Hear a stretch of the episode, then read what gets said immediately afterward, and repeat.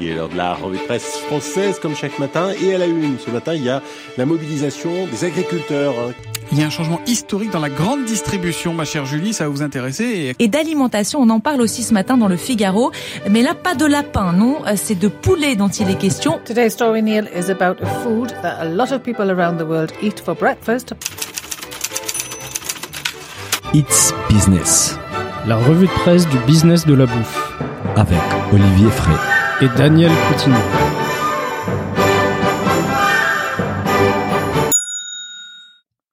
Bonjour à toutes et à tous, bienvenue dans ce nouvel épisode des It's Business, la revue de presse du business de la bouffe. Je suis, je suis comme d'habitude avec l'expert du secteur agroalimentaire, Olivier Frey. Bonjour Olivier. Salut Daniel, bonjour à tous. Alors Olivier, aujourd'hui nous sommes en samedi matin, 8h30, elle est pas drôle la vie, hein non, c'est vrai. En plus, il faisait un peu froid ce matin, mais au moins on a eu un beau lever de soleil. C'est clair. Bon, Olivier, aujourd'hui, nous avons un épisode très business avec beaucoup de sujets autour des fusions et acquisitions dans la bouffe, mais pas que. On va parler aussi du blé noir chinois, de la framboise française, des industriels qui s'approprient du véganisme, les cantines connectées et même d'un groupon chinois dans la bouffe. Mais commençons par un sujet qui a mis les feux dans les mondes de la grande distribution cette semaine avec un article qui, qui vient directement du Canada. C'est dans la publication La presse, euh, couche-tard en discussion pour acquérir la chaîne française Carrefour. Euh, Peut-être Olivier, commençons par par les débuts en fait. C'est qui couche-tard Alors couche-tard en fait c'est c'est une chaîne de on pourrait dire de supérettes. Là-bas, ils appellent ça des dépanneurs. Hein. Donc c'est c'est quand même des, des petits magasins qui sont souvent accolés à des stations-service. Euh, c'est d'ailleurs euh, l'expert euh, de la distribution Olivier Dauvert qui, qui le faisait remarquer sur Twitter. Euh, Couche-Tard, c'est 72% du chiffre d'affaires qui est réalisé dans le pétrole. 72. Ouais. Donc euh, la, la, partie alimentaire est, est quand même euh, un peu réduite. Hein. Ah parce qu'en fait il vend évidemment il a les boutiques Couche-Tard, mais en fait il vend l'essence. En fait c'est ça son business. Voilà, c'est comme quand vous allez dans les stations-service chez nous, on a souvent des, des, des épiceries euh, qui, qui vendent des, des, des petits produits de dépannage. Et donc c'est c'est une chaîne qui a à peu près 14 000 supérettes à travers le monde, mmh. dont plus de 9 000 en Amérique du Nord. Mais, mais c'est ça qui explique plein de choses alors. Ça explique déjà la rentabilité plus intéressante des couches tard par rapport à Carrefour. Et ouais, en soi, le, le chiffre d'affaires de couche tard, c'est euh, c'est inférieur à celui de Carrefour. Hein. c'est à peu près 40 milliards d'euros de, de chiffre d'affaires. D'accord. Euh, et Carrefour, c'est 80 milliards euh, grosso modo. Donc ça fait un peu la moitié de la taille des Carrefour. Mais par contre, Couche-Tard est plus, rentable. Oui. C'est qui justifie donc une valorisation beaucoup plus élevée en bourse en fait. Oui, en fait, c'est euh, en bourse Couche-Tard est, est, plus important. Hein. Donc du coup, c'est la valorisation de, de, de Couche-Tard qui était plus importante qui lui permettait de faire cette offre-là. Cette opération. Euh, bon, ce qui s'est passé entre temps, euh, entre bah, le moment il y a déjà les ministres, certains ministres qui se sont fortement opposés. Il y, a, il y, a Bruno Le Maire qui s'est qui s'est manifesté et qui a dit que l'État français serait contre euh, cette opération-là en mettant en avant la, la sécurité alimentaire euh, de la pays. France. C'est qui est intéressant, moi je connaissais pas ces chiffres. En fait, la grande distribution pèse 200 milliards d'euros en France. C'est l'équivalent des 10% du PIB français. C'est un énorme, ouais, énorme. un énorme secteur, quoi. Et, et, et Carrefour aussi, c'est les premiers employeurs en France, premier employeur privé en France avec 360 000 salariés. Tout à fait. Alors du coup, effectivement, euh, se poser euh, forcément la, la, question de savoir euh, est-ce que on pouvait faire passer sous pavillon étranger un groupe français qui pèse autant d'emplois, parce que la ministre du Travail est aussi montée au créneau. Aussi, oui. Et en fait, on, on vient d'apprendre juste avant d'enregistrer. Ça, c'est l'avantage d'enregistrer un samedi. Que, que Couchetard euh, avait renoncé finalement à ah, son rachat. offre. Donc Voilà. Carrefour reste français, on peut se. Carrefour reste français, mais par contre, ça reste quand même euh, une cible potentielle euh, parce que son cours de bourse n'a pas forcément beaucoup évolué et, Tout à fait. et on, finalement, sa capitalisation boursière reste assez faible. hein. on est d'accord, ça reste une cible intéressante parce que parce qu'elle est sous-valorisée en fait. Ouais, voilà, c'est à peu près euh, une capitalisation boursière à 13 milliards de, de dollars à peu près, grosso modo, 13 milliards d'euros. Mhm. Euh, donc, euh, ça reste quand même une cible potentielle pour de nombreux C'est clair acteurs. que c'est les ratios chiffre d'affaires valorisation en bourse, il est il est assez faible là, il est de de 20% presque, un peu, Ouais, un peu moins ouais. même. Bah continuons sur sur la domaine de la fusion acquisition. Je pense que c'est un peu la thématique du jour dans cette revue de presse. C'est c'est c'est un article, bah c'est une nouvelle qu'on avait déjà appris en fin d'année, mais là elle, elle se développe en fait. C'est sur les échos. Euh, quelle sera la première cible du trio Zouari, Niel, Pigas Bon, Xavier Niel, Mathieu Pigas, je pense qu'ils sont peut-être un peu plus connus du grand public parce que ce sont deux entrepreneurs qui sont visibles depuis un moment. Euh, Zouahi, la famille Zouahi, qui est multi-franchisé casino et principal actionnaire des Picards, des, monte en notoriété ces dernières années. C'est une famille qui est assez discrète finalement. Est-ce que tu peux nous parler un peu de la famille Zouahi? Tout à fait. Ils ont ils ont aussi repris euh, Picard. Hein, donc euh, c'est aujourd'hui c'est l'actionnaire des références. Voilà. Ils, ils avaient au départ euh, plusieurs magasins en franchise casino mhm. et petit à petit ils ont ils ont effectivement monté un empire euh, dans la distribution. Hein. Et, et, du coup c'est quoi cette association en fait Ils ont démarré par une levée de fonds avec une, une entité spéciale. Est-ce que tu peux nous expliquer? Alors c'est c'est effectivement une une société un peu euh, coquille vide. Hein. Ça s'appelle un, un, un, SPAC pour euh, Special Purpose Acquisition Company. Mhm. Donc c'est c'est un, un modèle euh, qui, qui a commencé à faire son apparition il y a, il y a quelques mois. Hein. Euh, il y a, il y a le, le PDG de Virgin qu'on avait monté un aussi. Donc c'est euh, effectivement une espèce de d'entreprise euh, coquille vide qui, qui est faite pour lever des fonds pour investir après en derrière. bourse parce que c'est en bourse, c'est ça qui est. C'est une levée de fonds en bourse. Ouais, ils ont ils ont levé. Euh... Et, je pense que tu arrives à faire ça quand tu as les CV de des Zoahine et Elbigas. Je pense que c'est toi et moi qui essaie de monter une SPAC euh, dans la bouffe. On aurait peut-être un peu plus de mal à lever 300 millions d'euros quand même. Bon, on sait jamais, peut-être dans 2-3 ans on y arrivera. Peut-être. Et mais ce qui est intéressant, c'est qu'avec ces capitales-là, ils peuvent et avec des, des, effets des leviers financiers, avec de, des, des, des l'emprunt bancaire, mais aussi euh, d'autres effets des leviers financiers, ils peuvent cibler euh, des sociétés qui qui ont un prix entre 1 milliard et demi à 2 milliards d'euros. Donc c'est des cibles quand même assez intéressantes, quoi. C'est des cibles intéressantes et euh, et pour pour les échos, il y a il y a plusieurs cibles euh, visées. Hein. Euh, il y a deux choses euh, que, que la cible cochera finalement deux cases. Mhm. C'est l'alimentaire et le durable. C'est ce qui a été annoncé. c'est leur un peu leur cahier de charge en fait, leur thèse d'investissement. Grosso modo. Ouais. Donc du coup dans les échos s'est amusé à regarder euh, qui pouvait être la cible potentielle. Donc euh, première cible, ce serait le groupe Casino. Énorme. Le groupe Casino, hein, on rappelle, c'est qui est aussi euh, sous-valorisé en bourse parce qu'il est valorisé à quoi 3... 3, milliards. Ouais. 3 milliards à peu près, ce qui est assez peu hein, pour un groupe qui a quand même Naturalia, Monoprix, Franprix. donc c'est c'est quand même une cible potentielle pour pour ce SPAC uh-huh. qui s'appelle 2MX, hein, on le rappelle. Euh, autre cible potentielle, ce serait un spécialiste du bio. Mhm. Hein. Eux, les spécialistes du bio sont un peu en difficulté. Hein, on l'a vu. Hein. Il y, a, y a Bio C'est Bon qui avait fait euh, un dépôt de bilan qui finalement a été repris par Carrefour. Mhm. Euh, il y a Biocop qui est pas forcément en très bonne posture non plus. La Vie mhm. Claire également. Donc la Vie Claire pourrait être éventuellement une cible. Biocop, je crois pas, mais la Vie Claire, pourquoi pas?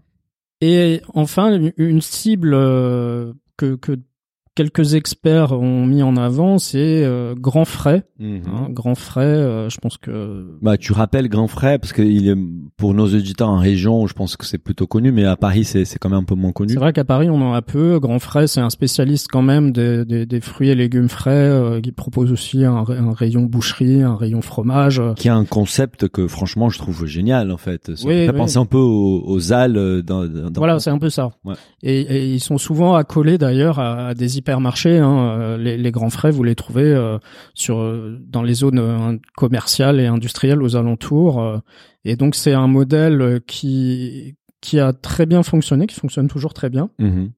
Et, et, selon les échos et quelques experts, comme Grand Frais appartient en, partie à un fonds d'investissement. Mm-hmm. Qui, qui, qui, qui, est rentré dans les capitales récemment en plus. Voilà, et les échos pensent que ça pourrait être, éventuellement une cible. On voit aussi dans l'article, il parle de l'intérêt par peut-être un industriel, par un producteur, quelqu'un qui, voilà, ça pourrait être aussi une cible de, même si l'expertise de, on va dire, des oaris, c'est plutôt dans la distribution, quoi. Ouais, tout à fait. Bah, à suivre, parce que c'est sûr que cette année, on aura euh, forcément un article sur, sur It's Business qui parlera d'une première acquisition. Et là, on, on, finit, on va finir un peu cette rubrique fusion-acquisition d'aujourd'hui avec une nouvelle, euh, un nouveau rapprochement Là, c'est un rapprochement dans les business de la de l'agriculture que tu connais très très très bien. C'est Invivo qui se rapproche de Souffler. Alors là, il va falloir peut-être expliquer un petit peu plus en détail qui sont ces deux acteurs. Oui, alors euh, c'est un peu un coup de tonnerre, hein, mine de rien, euh, dans, dans le monde agricole et agroalimentaire, hein, parce mhm. que c'est euh, Invivo, c'est historiquement une grosse coopérative agricole, une union de coopératives agricoles, même pour être mhm. précis. C'est 192 coopératives agricoles qui sont adhérentes de l'Union InVivo, Énorme. qui, qui a des racines qui remontent euh, à 1945. Pré-guerre, quoi. Donc Ah, euh, c'est c'est InVivo est né en, en 2001, mais euh, des, des racines qui remontent euh, en 1945. Aujourd'hui, c'est un groupe qui pèse plus de 5 milliards d'euros de chiffre d'affaires, qui est présent dans l'agriculture, donc dans le commerce de céréales, dans les semences, dans les produits Même dans les vins aussi. Ouais, ils sont également dans le vin. hein. Ils ont une branche qui s'appelle InVivo Wine qui pèse quasiment euh, un peu plus de 500 millions d'euros de chiffre d'affaires. Mhm. Et c'est également un poids lourd de la jardinerie parce que InVivo est propriétaire de Jardiland. Ils ont les gammes verts et ils ont aussi Delbar. C'est assez divers, un business assez varié, quoi. C'est assez varié comme business et du coup, euh, ils ont fait une offre sur un, un autre acteur qui est pas très connu non plus du grand public, je pense, Mhm. qui s'appelle Soufflé.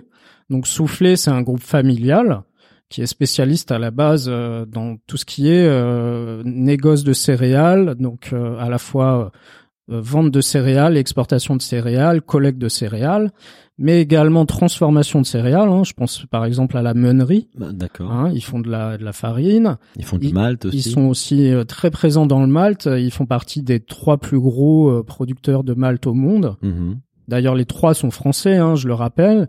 On a Soufflé, on a Axe Céréales, qui est aussi un groupe coopératif, et on a Vivesia, qui est un autre groupe coopératif. Donc la France est le, le pays leader dans les maltes, quoi. Voilà, leader dans le malt. Et qu'est-ce qu'on fait avec le malt? Eh ben, on fait de la bière. Ah, oui. Et donc, du coup, quand vous êtes leader euh, dans les leaders mondiaux du malt, vous, vous bossez avec tous les grands brasseurs, Heineken, AB InBev, etc.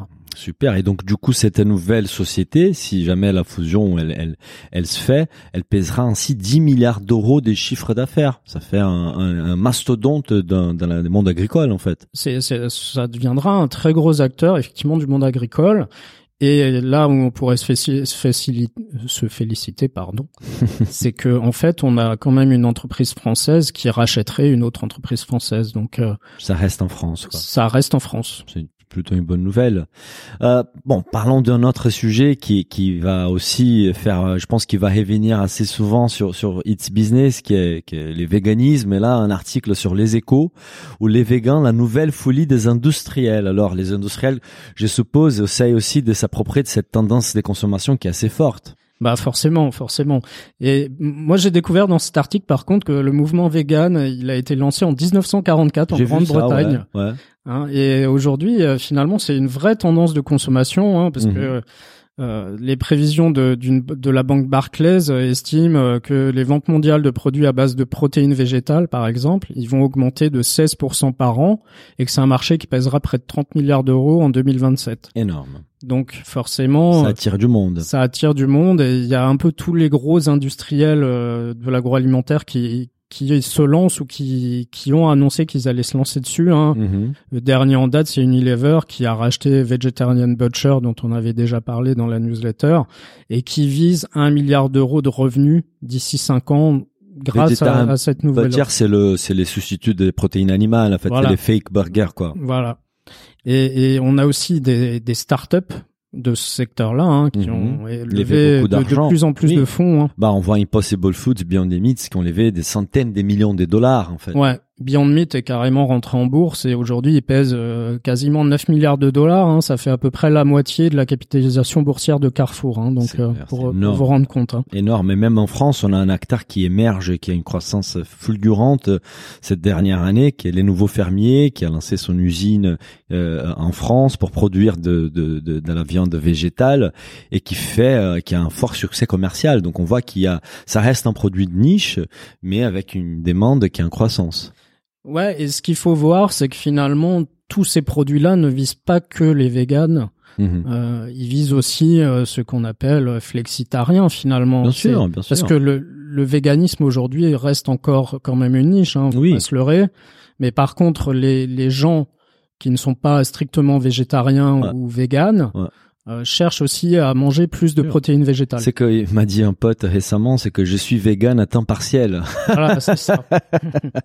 mais, mais moi je voulais juste souligner un point parce que c'est c'est c'est l'article il finit sur cette ligne là et moi je suis assez d'accord.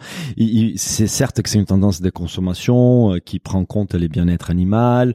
Euh, après il faut juste pas euh, penser que parce qu'un produit il est vegan il est sain en fait parce que souvent ces produits végans ils sont ultra transformés. On a déjà évoqué ça et l'article finit avec euh, un commentaire de, de Mark Bittman, qui est chroniqueur culinaire au New York Times, qui dit ces produits sont plus proches de la chips que de la salade. Attention. c'est vrai.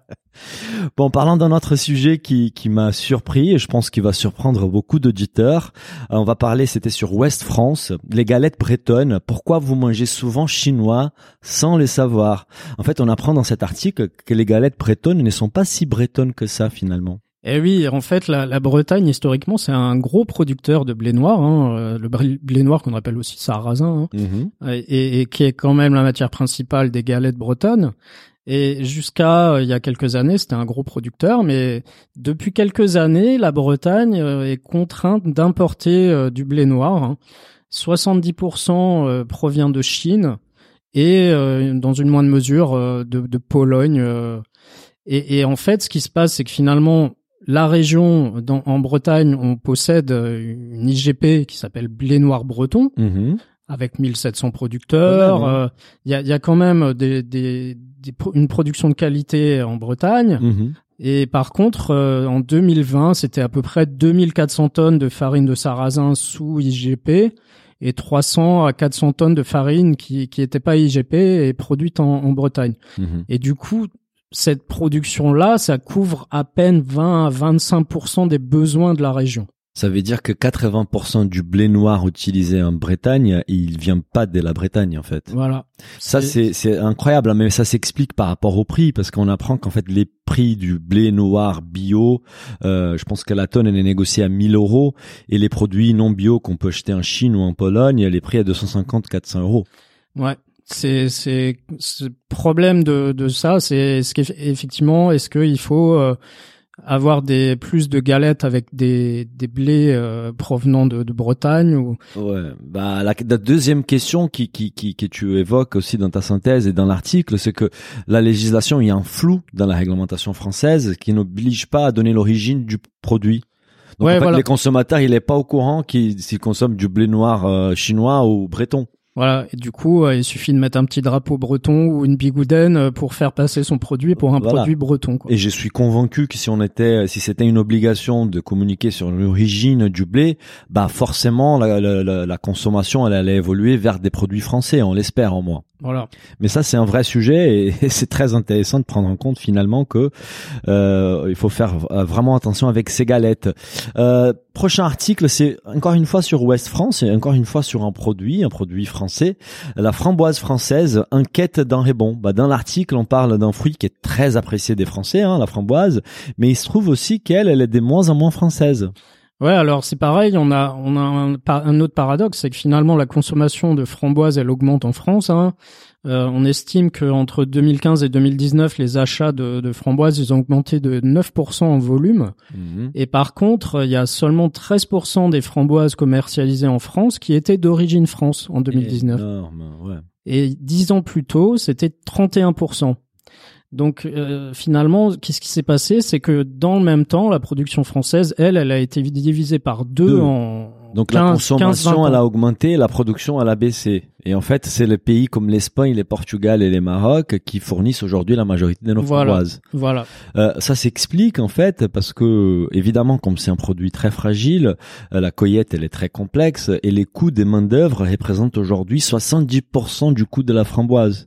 Ouais. Donc forcément, ça coûte moins cher au Portugal, au Maroc et en Espagne quoi. Et, et on se retrouve euh, face à des problématiques qu'on a vues dans d'autres filières. Hein, où Mhm. Finalement, on a des produits qu'on importe de, de nos voisins européens Mhm. parce que ils sont moins chers, parce que la main d'œuvre dans ces pays-là coûte moins cher. Donc euh, c'est encore le manque d'homogénéité au niveau du coût du travail en Europe qui est aussi euh, ouais, voilà. tout à fait. On voit ça partout d'ailleurs. Euh, bah prochain article, on va parler d'un sujet qui qui est très 2020 en fait avec les confinements. C'est sur ZDNet, faire entrer la cantine connectée sur son lieu de travail, une tendance d'édément ou même d'aujourd'hui. Euh, Olivier, on parle de la food tech dans cet article avec un focus spécial sur la société Pop Chef. Oui, alors la, la question c'est est-ce que la, la, cafétéria traditionnelle, elle va être remplacée en fait par des frigos connectés qui seront disposés dans des espaces communs dans les entreprises. Mhm. Et on, on ZDNet euh, a interrogé pour ça une, une société, une start-up qui s'appelle euh, PopChef. PopChef, c'était à la base une, une entreprise qui s'est lancée dans la livraison euh, Des de repas. repas euh, sur Paris. Un peu à la frichti, on va dire. Voilà. Euh, bon, le problème c'est que c'est un marché qui est quand même très bataillé, donc euh, PopChef a un peu pivoté son modèle. Et en 2000, fin 2017, euh, ils, ils ont décidé de s'orienter plus vers la restauration collective en Du entreprise. B2C plutôt vers les B2B. Voilà. Et du coup, ils ont revu leur euh, leur offre et Mhm. ils l'ont centré plus sur un modèle un peu de, de cantine digitale. hein, Mhm. Ils pourraient, ils appellent ça comme ça. Et ils s'adressent plutôt aux PME, pas aux grands groupes, hein, parce que forcément les, les cantines, euh, les, les cafétérias dans les grands groupes, c'est souvent les les grands euh, Sodexo, Sodexo et etc. les- qui ouais. qui qui les gèrent. Mhm. Et l'idée, c'est que finalement, chaque matin, Pop Chef va remplir le frigo avec les plats du jour. hein, et les, les gens ont une appli euh, sur leur smartphone. Ils peuvent passer commande, Voilà. euh, réserver leur leur plat. Et... Ils, ils ont même, euh, pendant le, le confinement, ils ont développé une offre de livraison, c'est-à-dire que Un télétravail. Les, les gens qui étaient en télétravail chez eux pouvaient se faire livrer les mêmes repas Oui. que Il y a leurs le, il y a le. CEO de Pop Chef qui dit qu'ils ont effectivement fait ça, mais qu'ils croient pas du tout au modèle. Et je suis assez d'accord parce qu'en fait, ça revient au B2C et les coûts logistiques, il est très élevé. Voilà. Et, et après, ce qui est intéressant, c'est que j'ai appris, c'est qu'un frigo connecté coûte 3000 balles quand même. Ouais. Euh, donc, je pense que c'est un coût fixe pour démarrer évidemment l'offre. C'est les coûts de côté Pop Chef aussi d'installer cette, euh, euh, ces hardware pour pouvoir y stocker ses produits. Et ça reste un marché qui est moins, bah, il est très concurrentiel, mais en fait, on a beaucoup d'acteurs historiques qui ont pas su se transformer digitalement et qui peut-être ont une offre qui est peut-être moins dans l'air du temps. Et c'est une opportunité pour des boîtes comme euh, Pop Chef, mais aussi euh, il y a Frischti avec sa cantine 2.0, Food Chéri, Nestor, même Uber et Deliveroo, on apprend qu'ils ont des offres B2B Ouais, ouais. en fait. Et, et après, euh, il y, a, il y a aussi des, des acteurs euh, un peu de la distribution qui se lancent là-dessus, euh, plus en mode distributeur automatique. Hein. Je pense à Picard qui lance aussi une offre. Ah ouais? de... Oui, oui, oui. Il y, a, Des- il y, a, il y a des offres qui se lancent. Et effectivement, le, le confinement et le développement du télétravail, il y a beaucoup d'experts qui, qui, qui pensent effectivement que le télétravail restera la norme, peut-être pas euh, cinq jours par semaine. Oui, mais que- y deux, a- trois jours par semaine. et le fait que les gens télétravaillent, ça a énormément d'implications euh, dans Sur- beaucoup de, de centres-villes. euh, On aura besoin des bureaux moins grands et Ouais. Pas forcément des cantines, quoi. Voilà. Euh, on va parler maintenant d'un acteur qui est aussi, qui s'adresse aussi à ces secteurs-là, mais pas que, qui, qui a une activité traiteur, retail et, et même école, formation. C'est sur les échos euh, qui parle justement des recettes de l'Enôtre pour traverser la crise sanitaire. Alors, qu'est-ce qu'on apprend dans cet article? Alors le, le nôtre, euh, bah, comme euh, tous les traiteurs, hein, son activité euh, traiteur a plongé. euh, C'est moins 77% en, en Aïe. 2020. Ouais. Par contre, il a réussi à limiter la casse parce que le nôtre, c'est c'est pas que un traiteur, c'est pas qu'une activité traiteur. Il y a Mhm. aussi des boutiques. Hein, il y a 11 boutiques en France, il y en a 7 en franchise euh, au Japon, en Chine, en Arabie Saoudite. C'est une marque forte, le nôtre. Et c'est aussi une école de cuisine. Tout à fait. Et donc le nôtre, euh, finalement, a, a réussi à, à limiter la casse grâce à ces boutiques qui ont résisté. Hein. Euh, les boutiques, c'est seulement 8% de chiffre d'affaires en moins sur 2020. Bien Et joué. du coup, euh, ça, ça a permis de limiter la casse. Et, du, et ce, qui, ce, qui, ce qui a aussi sauvé un peu le groupe, c'est le développement du e-commerce. oui. Parce que finalement, c'est comme toutes les, Comme toutes les boîtes. hein. Il y a- Oui, il y a- tout à fait. En fait, on a fait un, un leapfrog, comme on appelle ça. On, en a, fait, on a fait un bond en- de, de 3 à 4 ans. hein. Tout le monde s'accorde à dire que l'utilisation du e-commerce, C'est accéléré, quoi. c'est c'est accéléré euh, grâce au Covid. Oui, ça a permis à l'année notre suite de s'en réinventer par la suite et peut-être ils vont être un peu moins dépendants de l'activité traiteur. Moi, ce qui m'a attiré l'attention aussi, c'est qu'ils disent avoir fait un très bon mois de décembre. Nous, on a observé ça aussi, notamment avec un, un, un client de, de, de, de Debouffe qui, qui est dans l'activité pâtisserie boulangerie, qui a fait un- les meilleurs Noëls de son histoire. Ouais. Parce qu'il y avait plus des gens, il y avait euh, des groupes plus petits, plus des gens qui n'ont pas voyagé, donc une demande pour ces produits qui était plus importante. Euh, et il faut rappeler aussi que les nôtres, ça appartient à Sodexo, qui l'a racheté en 2011. Donc Ouais. les nôtres est aussi bah, dans un groupe qui quand même pèse et qui a une activité qui est très importante, très impactée également par la crise. Et du coup, euh, le e-commerce euh, est passé de 2% à 10% du chiffre d'affaires. Ils ont, ils ont développé ça en passant des accords avec Deliveroo, épicerie, Épicerie, euh, mais aussi Pop un Chef. propre aussi et Pop Chef où ils livrent leur plateau repas ouais, Voilà. tout à fait euh, bah, la der- le dernier article de, de- du jour en fait c'est un article qui vient des, des États-Unis c'est Inkstone News c'est où ce C'est c'est en Chine. c'est en Chine, d'accord. C'est en anglais, mais c'est en Chine. Donc c'est un article qui vient directement de la Chine. Euh, Remember Groupon, a new version is making waves in China. Vous vous souvenez des Groupon Une nouvelle version fait des vagues en Chine. On apprend qu'en fait les Chinois euh, achètent des directs des produits euh, alimentaires directs à producteurs en grande quantité. Comment ça fonctionne en fait? Oui, alors il faut, bien voir qu'aujourd'hui, en fait, quand on quand on regarde ce qui se fait au niveau numérique, euh, c'est souvent vers la Chine qu'il faut regarder. hein. On a tendance à regarder les États-Unis de notre fenêtre, mais le, le vrai développement du, du e-commerce et de, du numérique se, se, se passe en Chine aujourd'hui. Hein. D'accord. ouais. Et, et pour se faire une idée, vraiment, c'est euh, c'est un phénomène qui est euh, amplifié et mais ça tient aussi euh, à la particularité du marché chinois. On a on a ce qu'on appelle des méta applications de type WeChat où on peut tout faire à l'intérieur de la même appli hein, Mhm, mhm. sur son smartphone. Et en fait, c'est un phénomène qui qui prend de l'ampleur en fait parce que on on a eu, comme partout, le développement du e-commerce alimentaire, Mhm. pendant, parce que en Chine, il y a eu le confinement aussi, ils ont Bien commencé sûr, euh, ça a aussi accéléré. ça, ça a accéléré. Mais il y a un côté en plus euh, en Chine qui s'est développé, c'est l'aspect communautaire. Mhm. Et en fait, dans, dans les quartiers, euh, les gens maintenant désignent euh, un, un représentant de- du, Du quartier qui va créer un groupe sur WeChat, par exemple. WeChat, pour- c'est l'équivalent de WhatsApp, euh, Voilà. mais, mais beaucoup avec beaucoup plus de fonctionnalités. Voilà, c'est et, et du coup, en fait, c'est ça va centraliser les commandes du quartier. Ah, Cette personne-là va ensuite aller euh, récupérer, va passer commande, récupérer la commande et ramener ça dans un local et les gens du quartier viendront récupérer la commande. Donc ça, ça évite tous les, les, les coûts élevés du dernier kilomètre, en fait, qui est un vrai casse-tête dans la logistique. Et, et- et en fait, ça, ça va passer par des, des plateformes intermédiaires euh, qui s'appellent Didi Xuxin, Meituan et, et une autre qui s'appelle Pinduoduo, Duo, D'accord. Qui est un, enfin c'est pas très connu chez nous, hein, mais Oui, c'est mais- un, un acteur euh, qui, à mon sens, faut, faut faudrait regarder de près ce qu'ils font. Mhm. Parce que je vais, je vais vous donner juste quelques chiffres pour vous donner un ordre d'idée. Hein. Vas-y. Euh, En 2019, c'est 600 000 commerçants qui ont vendu des produits agricoles par l'intermédiaire de Pinduoduo. Duo. C'est qui est déjà énorme. Donc ça, ça fait travailler 12 millions d'agriculteurs. Waouh. Et en fait, euh, en août dernier, Un an plus tard. a fait une annonce. Ils ont annoncé qu'ils s'engageaient à vendre pour 145 milliards de dollars de produits agricoles par an d'ici 2025. 5 milliards de dollars. Ouais, c'est énorme. C'est un truc des ouf en fait. On vient d'évoquer que Carrefour pèse 80 milliards des, des chiffres d'affaires et là on parle d'un acteur digital euh, qui fait du direct producteur euh, qui fait 145 ou qui estime faire 145 milliards de dollars d'ici 2025. Voilà, donc c'est c'est une Ça vraie tendance. Ouais, C'est une vraie tendance en Chine et en Chine, euh, il y a, vous avez aujourd'hui des agriculteurs qui font un peu euh, des, des émissions de téléachat euh, avec leur smartphone. Ah bah tout l'intérêt. Bah, de toute pour, façon. pour moi, c'est il faut qu'on regarde un peu plus euh, ces acteurs-là parce que on sait jamais. Peut-être que demain, euh, ça arrivera chez nous. Moi, je suis convaincu. Après, la France, c'est c'est pas c'est un marché complexe, mais mais et, en Chine, je pense que quand ils prennent une, une direction, ça avance assez vite. Mais c'est clair que c'est une tendance des fonds et comme tu dis aujourd'hui, c'est là où il faut faut regarder. C'est pas les États-Unis, quoi.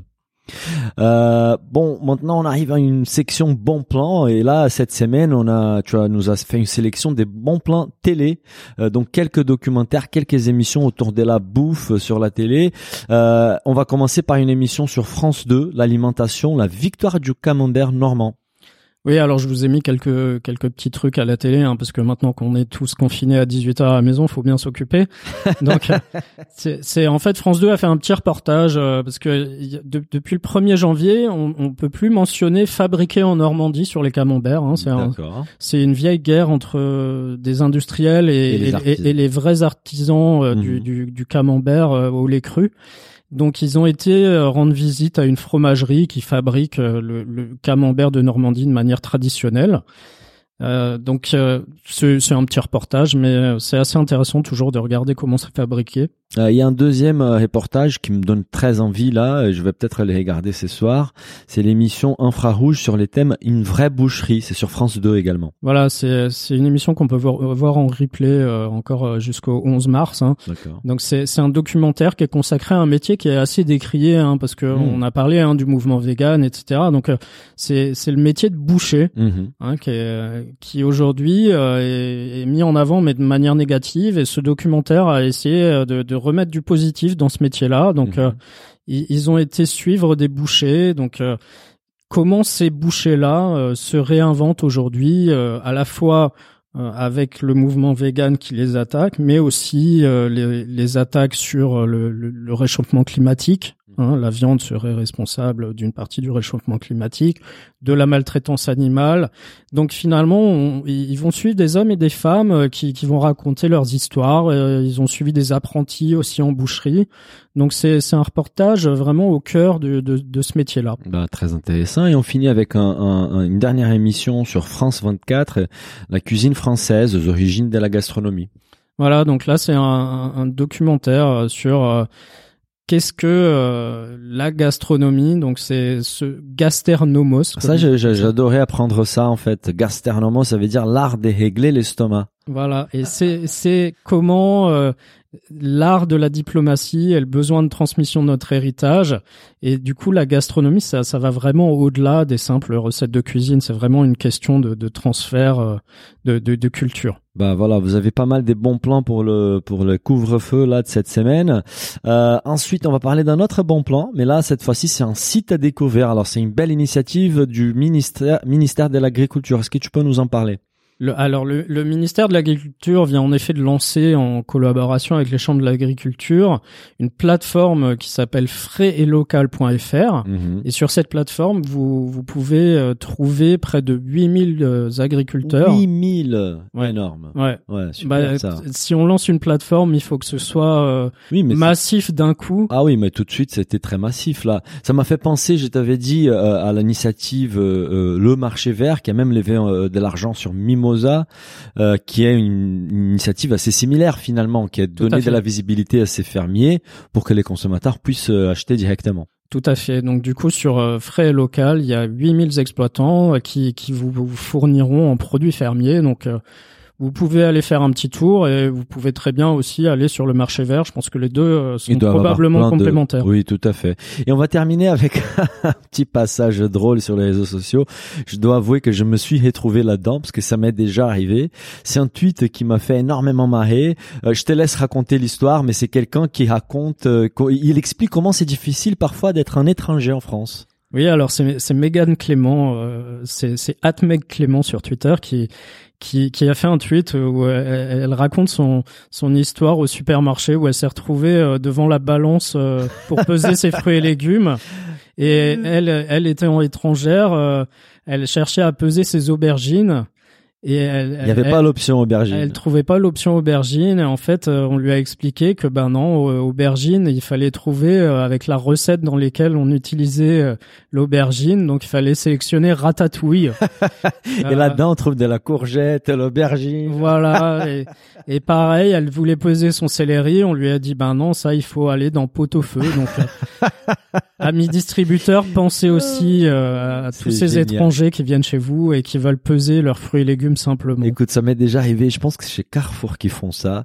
Il faut avoir un CAP cuisine en fait pour faire ses courses. Oui. Ou alors avoir, euh, vous avez votre appli marmiton quand vous allez poser vos fruits et légumes. Alors, C'est pour ça que l'e-commerce dans l'alimentaire, ça explose. C'est Voilà. beaucoup plus simple. Écoute, Olivier, c'était un plaisir, comme d'habitude, de faire cette revue de presse avec toi. On se retrouve semaine, semaine prochaine pour un nouveau, un nouvel épisode. Avec plaisir. À la semaine prochaine. Au revoir. Merci. Si le podcast vous a plu, n'hésitez pas à le noter 5 étoiles sur votre appli et à le partager autour de vous.